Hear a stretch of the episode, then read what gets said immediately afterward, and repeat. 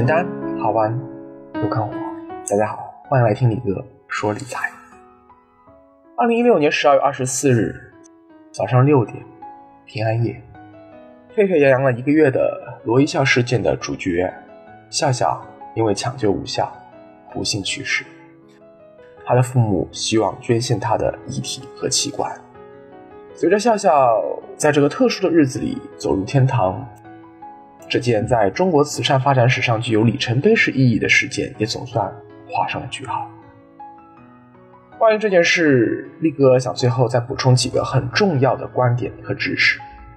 首先，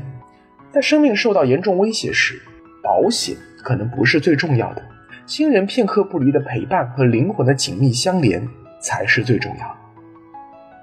前面的节目中，李哥说过，以罗一笑为例，他罹患的是急性淋巴细胞白血病、严重脓毒症、脓毒性休克、多脏器功能综合性衰竭，目前需要依靠呼吸机和血透才能够勉强维持生命。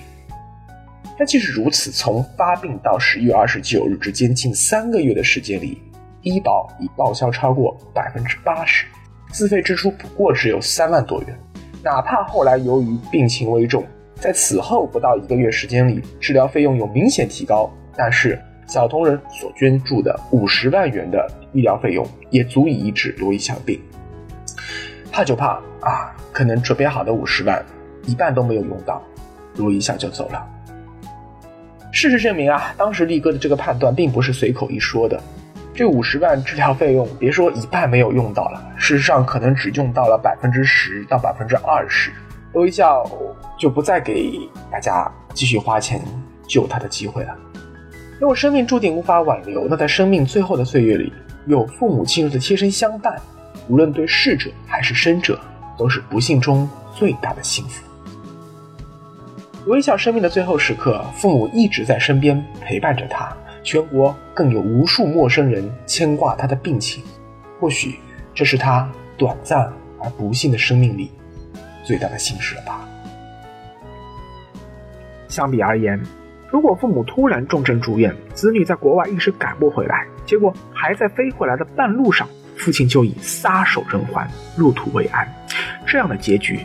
父亲死不瞑目，子女抱憾终身，才是最不幸的。第二，在国内最顶尖的医院也判你或者说你最爱的人死刑或死缓，而你依然想要不惜一切代价，尽一切可能挽救自己或爱人的生命，那就只能到海外医学更发达的国家，接受更高端或者说更具有试验性的治疗方法。有时候，当我们知其不可为而为之，我们就是在赌博。就是要在绝望中寻找那最后一丝希望，所以许多花了不止五十万到海外求医的重症病人，最后依然很不幸，人财两空。不过，还是有一些人，少数人的确创造了生命的奇迹，在绝望中找到了希望，延续了生命。没错，有些时候有钱就是可以买到延续生命的解药，而没钱。就是能等死。如果你是千万富翁，他自然可以尽全力亲情一搏。但如果你家境普通的话，请问你还要不要拼死一搏呢？如果你的选择是还要拼死一搏，那我会建议你购买更高端的海外医疗险。第三，在你没有足额保障加持的情况下，在医治绝症亲人的时候，必须要在财务上。做平衡，这不是不爱亲人，这也不是残忍，因为如果你不这么做，到时候有可能会人财两空，不但死者死不瞑目，生者还花很长时间债，那就真的太悲剧了。因为缺乏保险意识啊，在中国广大农村地区，因病致贫、因病返贫、因病欠债的悲剧数不胜数，天天都在发生。在罗一笑事件中，纵然罗二他有这个私心啊，遭到了媒体舆论巨大的讨伐，但罗二的私心的确合情合理。事实证明，罗一笑从发病到去世只有短短三个多月，白发人送黑发人，你让如何不为自己的晚年和剩下唯一的儿子着想呢？将心比心，你是罗二，你的行为可能也不会比他更无私、更伟大。第四，关于白血病，你需要知道一些真相。前李哥说啊，我不是医学专家，我不知道为何孩子特别容易得白血病。后来我一位医学的呃学学医的会员告诉我说，孩子白血病发病率特别高，原因是这样：血液系统啊，是我们身体里新陈代谢最快的一个系统，新陈代谢越快，意味着细胞突变的风险就越大。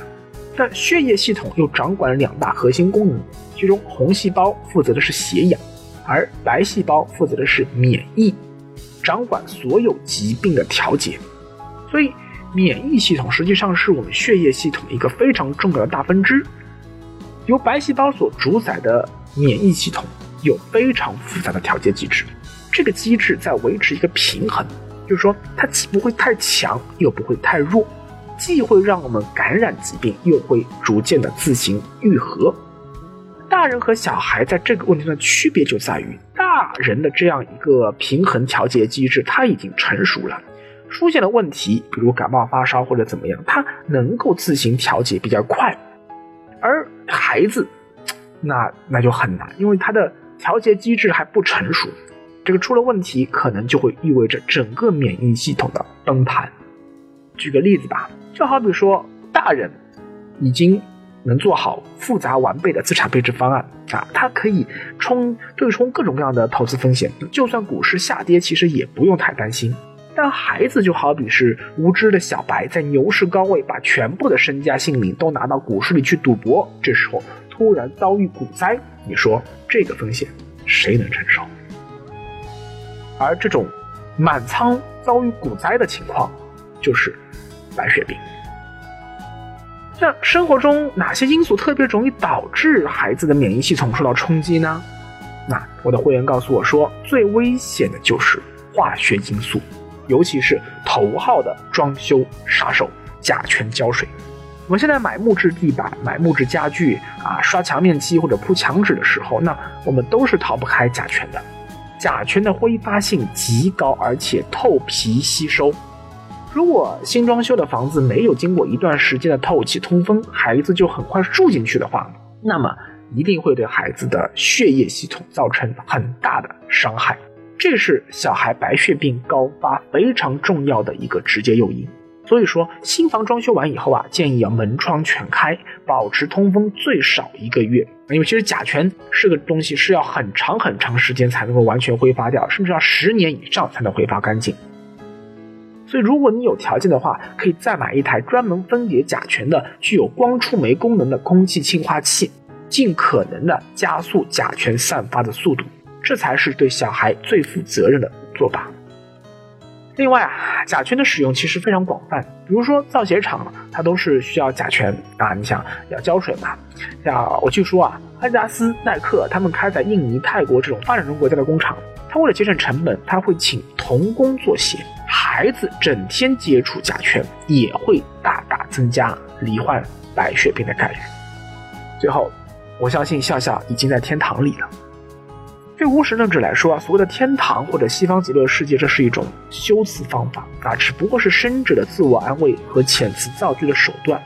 毕竟没有人去过天堂又回来说啊，写一个纪实文学报告，说天堂里到底是怎么怎么样的啊，里面都有些谁，有什么好吃的，没有。所以我只能穷尽我的智慧，反复推理、论证、分析、比较后，发现说，我唯一一个可以相信的，啊，有可能真的是去过天堂并且回来的人，也就是耶稣的说法。所以此刻，我是真的相信笑笑的灵魂已经被接去天堂了。罗一笑，你没能站住。罗一笑。请一路走好，我相信此刻你在天堂里没有痛苦，